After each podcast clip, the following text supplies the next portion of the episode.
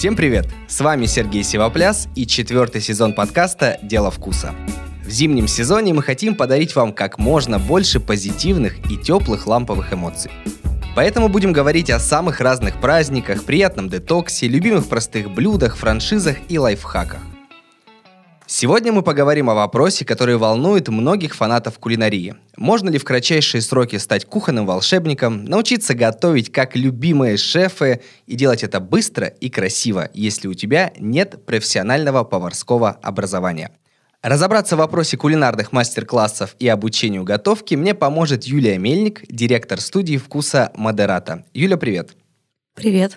А, мы живем э, в век и во время, когда готовят не только женщины, но и мужчины, когда готовить модно, интересно, круто, стильно. А, и у меня соответствующий вопрос. Кто сейчас эта аудитория, которая приходит вам на мастер-классы, чтобы научиться готовить? Ну, ты правильно сказал, это и женщины, и мужчины. Смотри, мужчины увлекаются кулинарией как творчеством. Для мужчин все-таки это проявление себя. А женщины в большей степени увлекаются кулинарией, когда заботятся о доме, о семье, о быте. И, в общем-то, это разные потребности. Но те женщины, которые э, очень много уделяют время дому, ну, допустим, домохозяйки, они доходят до такого момента, когда ну, рутина, э, нет разнообразия. Они говорят, ну, если уж я столько времени уделяю кулинарии, я хочу заниматься этим основательно. Я хочу, чтобы это было и мое творчество тоже. Это не только домохозяйки. Не нужно думать, что, в общем, к нам приходят стряпать пирожки качественно. Конечно, это и предприниматели, и менеджеры, и блогеры к нам приходят. Люди совершенно разных социальных слоев, но у всех одна идея — разнообразить свою кулинарию, да, разнообразить свою кухню домашнюю. Вот ты сказала, что для мужчин это творчество, и отсюда вопрос такой, может быть, чуть-чуть сексистский, но а, кто а, в большинстве своем готовит лучше и прикольней, мужчины или женщины? Ну вот в случае с тем, кто приходит к вам на мастер-классы и курсы. Конечно, мужчины готовят лучше, как и делают все. Мужчины все делают лучше. Если основательно подходят к этому. Да, потому что ну, мужчины, в принципе, всегда основательно ко всему подходят. И если мы получаем в студии клиента мужчину, это клиент на века. Ну, в общем-то, и про женщин можно так сказать. У нас, в принципе, много таких постоянных клиентов. И женщин есть, э, которые основательно подходят к вопросу. А, Еще, кстати, добавлю про возраст, интересно. Если раньше у нас были клиенты 35+, а в 2009-2010 году у нас были клиенты 40, наверное, плюс. Вот так как-то, да. Аудитория, она молодец сейчас.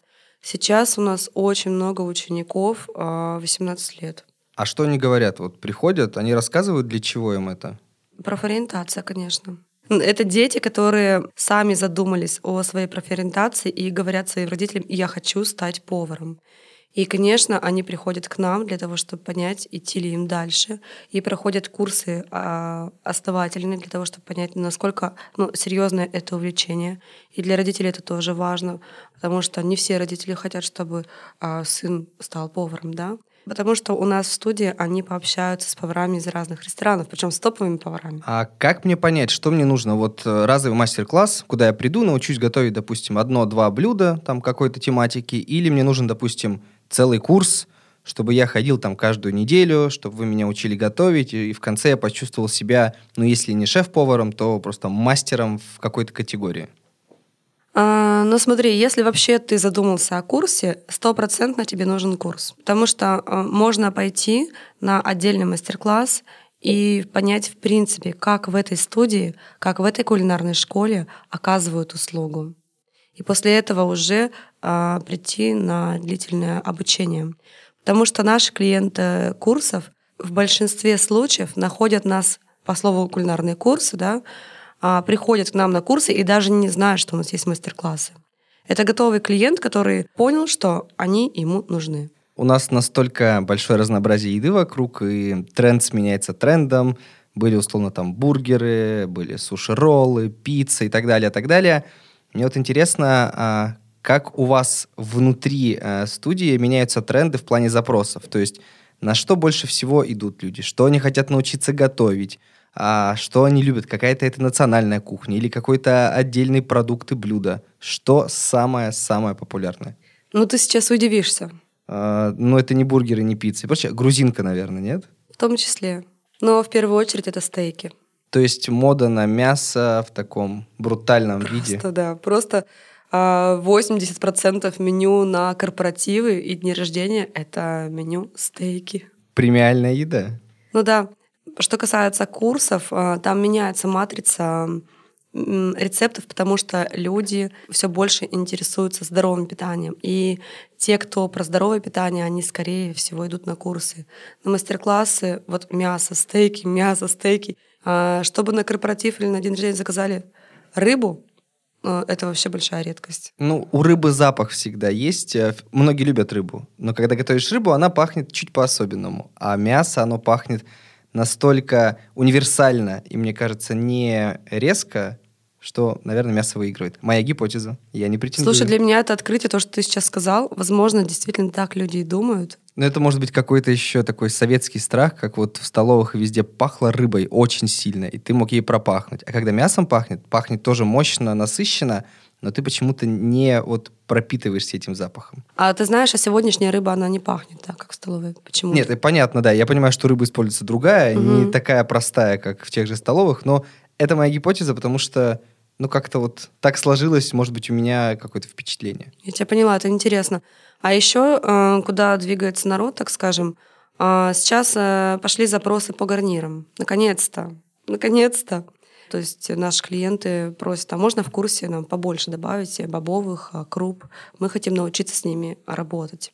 К сожалению, так складывается, что не все повара, а, будучи мастерами на кухне, там, мастерами ножа, приготовления, выпекания и прочего, а, являются классными ораторами. То есть они могут готовить что-то волшебное, но при этом очень тихо говорить, очень не захватывающе.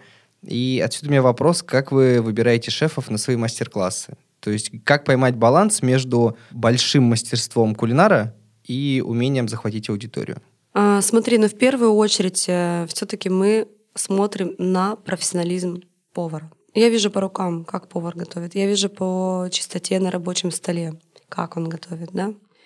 И второй вопрос, э, как он общается с людьми. Потому что если повар талантлив, ему всегда есть что сказать людям. И он это может сказать и словами, и руками. В общем-то, люди прощают речь поварам. То есть э, клиенты лояльны к речи. Клиентам также ну, важна суть на самом деле. Но таких поваров, ты правильно сказал, это далеко не все. далеко не все профессионалы, далеко не все умеют говорить действительно. Ну, те, кто стесняются говорить, и те, кто не хотят э, что-то передавать и что-то отдавать, они к нам и не приходят.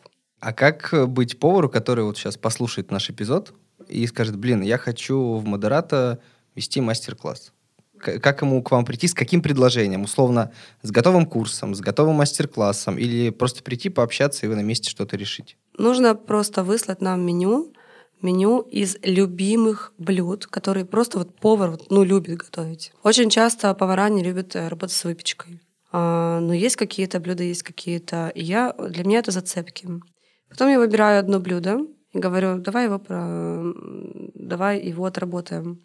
Он приходит на отработку, готовит, мы смотрим. В это время я очень много общаюсь с поваром. И я слежу за ним, может ли он вкусно приготовить и при этом поддерживать со мной разговор. Не теряется ли он, да? Потому что одно дело, когда ты сам приготовишь, а другое дело, когда 12 человек за тобой должны приготовить так же вкусно. И смотри, еще такой момент. Это как в хорошем спортзале. То есть человек каждый урок, каждый мастер-класс должен чувствовать, что у него получилось. Поэтому повар, он следит, и поэтому у нас в основном работают шеф-повара, потому что они следят за результатом, за конечным результатом у каждого человека. И если что-то пошло не так, повар всегда умеет сделать последний штрих, чтобы блюдо у человека получилось ну, идеальным на сегодняшний момент для него. И это тоже важно. Следит он за людьми или он следит только за собой. А, Вопрос, который волнует меня долгие годы. Все думаю о том, могу ли я уже вот в своем не самом молодом возрасте, назову это так, а, пойти на курсы и научиться готовить так, чтобы, ну, если не стать, конечно, шефом, то открыть свое заведение, где я смогу готовить очень вкусно, радовать людей, и чтобы мне не было стыдно за себя. Могу ли я стать крутым-крутым поваром, прям профессионалом, пойдя сейчас на какие-нибудь супер длительные курсы? Смотри, я сразу перейду к кейсам. Вот конкретные примеры. Во-первых, у нас очень много клиентов приезжают с северов, как-то правильно сказать, да, ну, допустим, из Ханты-Мансийска. Кто эти клиенты? Это уже рестораторы, это уже э, это люди, у которых уже есть свое заведение, и они хотят наконец-то разобраться в кулинарии настолько, чтобы понимать, какого шеф-повара выбрать и как его регулировать. Поэтому есть у нас такие кейсы. То есть это прям несколько человек, которые приезжали и заказывали себе индивидуальный курс. То есть жили в Екатеринбурге и индивидуальный весь курс проходили в ускоренном режиме. А еще один кейс. Алексей, к примеру, да, у него своя компания. Ну, значит, компания уже находится на таком уровне, когда можно чем-то еще и увлечься. Он пришел к нам на курс, закончил курс за 4 месяца и уехал в Сочи работать поваром. Ну, ему 40 лет. Блин, классная история, как в кино почти. Дальше, слушай. Еще один, значит, э, молодой человек, примерно твоего возраста. Он пришел к нам на курсы, потому что у них тоже в маленьком городе есть, ну, у семьи, отель, при котором есть ресторан. И тоже нужно было разбираться в вопросе самому. Он обучился у нас. Мы подписали контракт со стажировочной компанией. И, в общем-то, он а, по 4 месяца стажировался во Франции, в Таиланде. Я не знаю, мне кажется, у него было таких 4 или 6 стажировок. Вот. И в итоге он вернулся на кухню ресторана к Мише Аракелову. Они вместе открывали ресторан «Си». Ну, это вообще, эта история для меня просто действительно какая-то сказка. То есть это, это как алхимик, знаешь, когда ты изучил все золото мира, вернулся и нашел золото под ногами. Ну, как-то так. А, отсюда вопрос, как мне понять, что я достиг вот какой-то, ну, планки необходимого базиса для того, чтобы в дальнейшем поехать на ту же европейскую стажировку. Потому что понятно, если я вот, ну, ничего не умею, приду и скажу, давайте мне сразу в Европу. Я не получу, наверное, удовольствия, потому что мне будет чуть тяжело, где-то я буду себя чувствовать неподготовленным.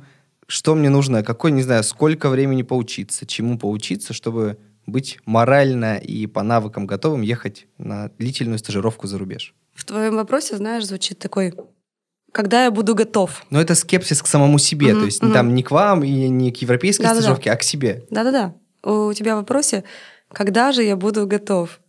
Никогда. На сто процентов никогда. Это мне мой психолог так сказал, Юль, ты никогда не будешь готова на сто процентов. То есть э, ты проходишь, ну, если говорить в рамках нашей школы, ты проходишь курс 4 месяца. И как ты прошел эти курсы? Как ты взял эти знания? Какие таланты у тебя раскрылись? Все, с этим ты дальше двигаешься. Ты приходишь на кухню какого-то ресторана, Сочи, ресторана в нашем городе, поверь, тебя возьмут приходишь на кухню, там, не знаю, мишленовского ресторана, потому что один наш ученик, который поехал на стажировку, он работал именно в мишленовском ресторане. Просто там в тебе определят, к чему ты готов и насколько. И поставят тебя на то место, которое ты заслуживаешь на сегодняшний день. Вот и все. А если говорить не про практические моменты, а про теоретическую базу, а даете ли вы какие-то подсказки в школе, или, может быть, ваши шефы условно там почитай вот это, посмотри вот это, изучи вот это. То есть, э, может быть, какие-то примеры приведешь, что ты уже спустя долгие годы э, понимаешь, что людям нужно почитать, посмотреть, или, может быть, шефы тебе рассказывали, чем они сами увлекаются в нерабочее время в плане теории. Ты знаешь, какие самые крутые книги? Издательство «Метро». Угу. Причем ты не знаешь, что это «Метро». Там не, не так явно написано. И есть одна книга, которую я советую почитать и даю своим поварам, в том числе читать, несмотря на то, что они крутые профессионалы, неважно. Это книга «Шеф а, Американской ассоциации кулинарии». То есть там куча советов, э, понятийный аппарат и так далее. Там есть все. ты открываешь, допустим, там, а, бычьи хвосты. Вот я сегодня буду готовить бычьи хвосты. И если ты хочешь узнать базовые технологии приготовления бычьих хвостов, они там будут. Есть же такая, знаешь, э, книга рецептур, да, где есть все рецептуры. Ты наверняка знаешь, раз был поваром. В общем-то, все рецепты, они уже придуманы. То есть есть базовые составляющие этих рецептов. И вот эта базовая книга. Там описаны и технологии разделки, и рецептуры. То есть там есть просто все. Раз уж мы, да, пошли по базам и по фундаментам, есть такое поверье в итальянской кухне. Мне довелось одно время пожить в Италии и там чуть поработать а, шестым помощником пиццайолы. И, в общем, я услышал такую а, вещь, что если ты хочешь понять, насколько правильная пицца в заведении, закажи маргариту, потому что маргарита это основа, по сути, для всех пиц.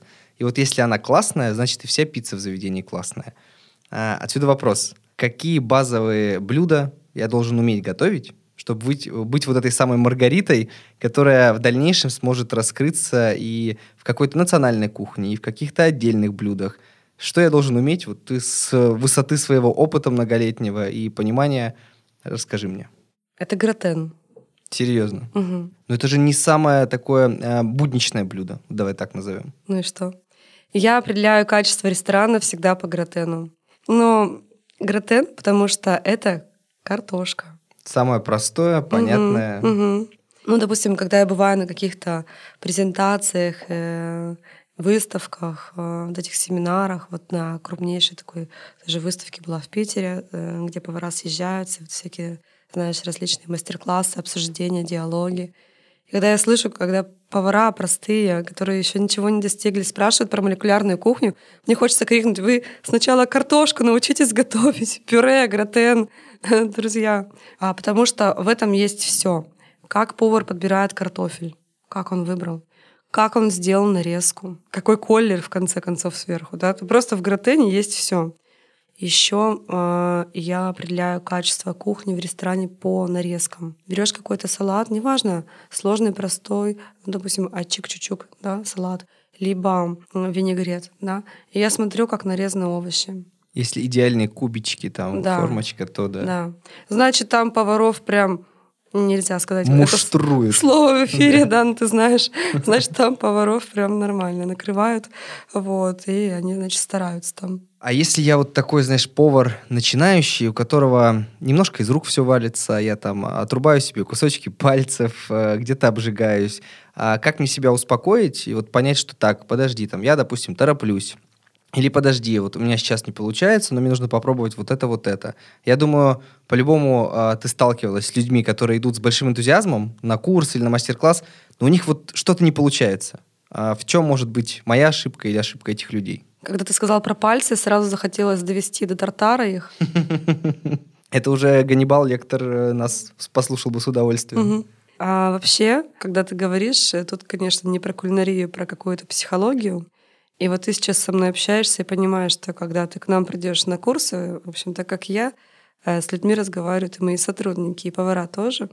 И ты иногда думаешь, а это вообще кулинарный курс или это терапия? Потому что в этот момент я встал, мне не получается, я встал, получится ли у меня или как, или кто я среди этих людей там, и все такое. Это, конечно, очень частый момент. Ты знаешь, я проводила КСДФ, называется очень модно сейчас слово, но, в общем, опрос среди своих клиентов. Почему вы пошли на кулинарные курсы? Я сама обзванивала этих клиентов весной. Знаешь, что они говорили? Что? Я не люблю готовить. Ну, то есть люди решают какой-то свой вопрос, вот этот какой-то барьер, и, в общем-то, ты просто успокаиваешь человека. Когда на моем мастер-классе я лично веду испанскую, китайскую и австрийскую кухню. И на своих мастер-классах ты просто говоришь, у тебя все получается, отлично, вот так поправляешь чуть-чуть, и, в общем-то, все происходит хорошо.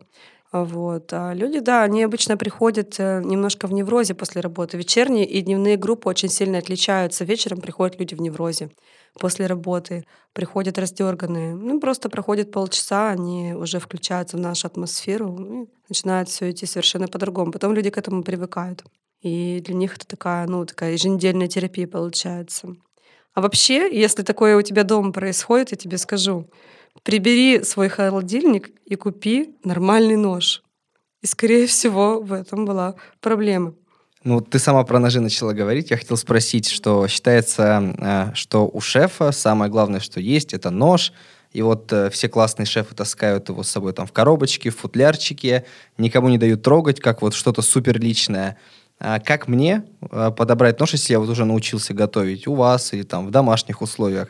И я хочу пойти на следующую ступень для себя. Как мне выбрать нож? То есть опираться на бренд, опираться на размер. Что мне нужно учесть? А, размер клинка для девочек, я скажу, ну, для женщин 16,5 а, сантиметров размер клинка, длина клинка. Это идеально. А, он должен легко ну, лежать в руке, удобно, да, лежать в руке.